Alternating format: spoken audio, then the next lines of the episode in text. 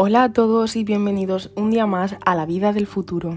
Soy Belén y en el programa de hoy junto a Clara Poveda, Clara Ramos y Paula Luna vamos a tratar un tema cada vez más candente en la actualidad, que provoca gran polémica y debate y que tiene una repercusión en el mundo del cine.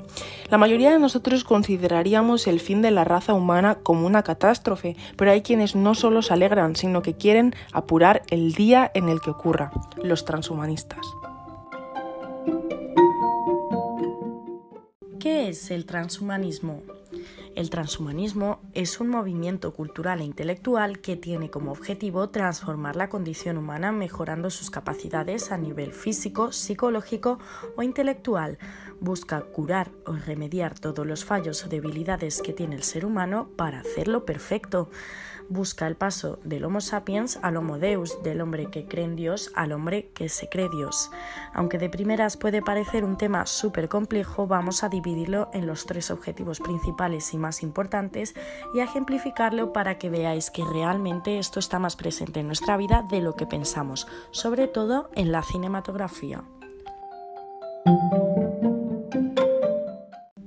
Entre los objetivos principales del transhumanismo encontramos en primer lugar el superbienestar, cuyo primer objetivo es la obtención de una calidad de vida maravillosa, aunque no lo parezca, suprimiendo la capacidad de sufrimiento y la capacidad de enfermar de algunos de nuestros genes.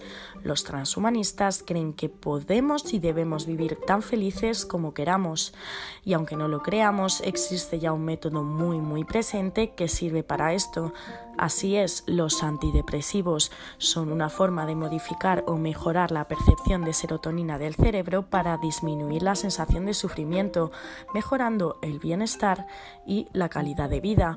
Una película bastante reciente y que ejemplifica muy bien estos estudios es Zoe.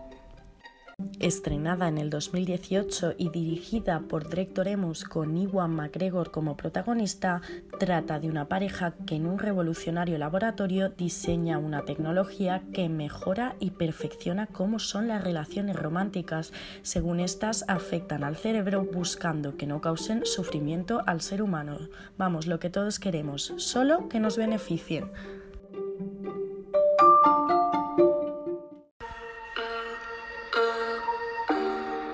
Cosa muy importante en nuestros experimentos es que los humanos tengan conexiones, ¿saben?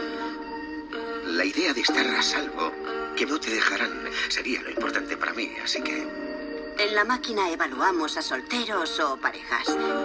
Vuestra probabilidad de éxito es de un 75%. Enhorabuena. Ven y siéntate. Quiero contarte algo.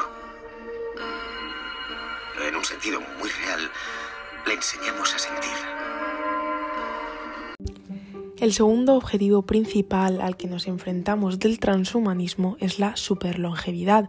Para ellos el envejecimiento no es más que una enfermedad y deberíamos tener derecho a elegir cuánto queremos vivir con posibilidad de ser inmortales.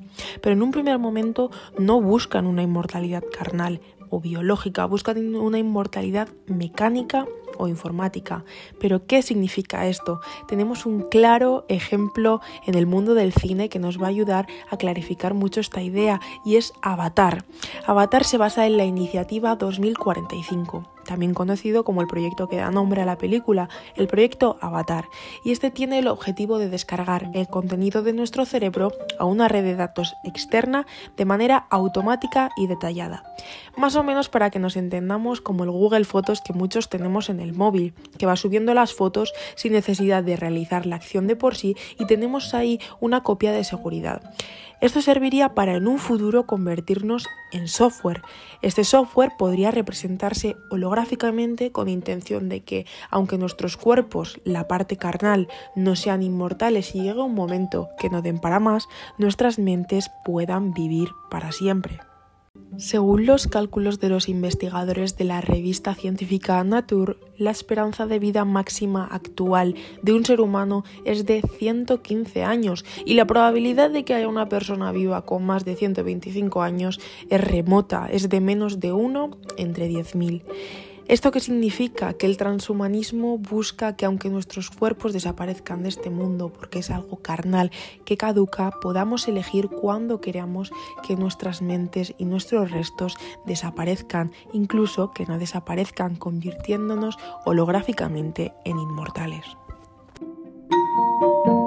Ahora pasaremos a hablar sobre la superinteligencia. Los transhumanistas defienden que nuestro cerebro es primitivo y por ello nos priva de experiencias que gracias a integrarnos con los ordenadores podríamos disfrutar. Se crea la fusión del cerebro y anatomía del hombre y las máquinas para dar lugar a un hombre mejorado, el hombre biónico se plantea una sociedad de la que hablaremos más tarde, pero que teniendo todos los conocimientos de una máquina sabrá adaptarse a los desafíos modernos mejor que el resto de los seres humanos que seguirán anclados a necesidades biológicas, enfermedades, dificultades para competir por un trabajo o por la mera supervivencia. Ya no se habla solamente de eliminar discapacidades o curar enfermedades, sino de producir seres más fuertes, inteligentes y felices. Un ejemplo de ello se ve en la película de Blade Runner, la corporación Tyrell logra crear biotecnológicamente humanos artificiales, los cuales son considerados humanos mejorados que pueden ser utilizados en trabajos peligrosos o con más necesidad técnica, sin el mismo riesgo que si se empleasen humanos básicos.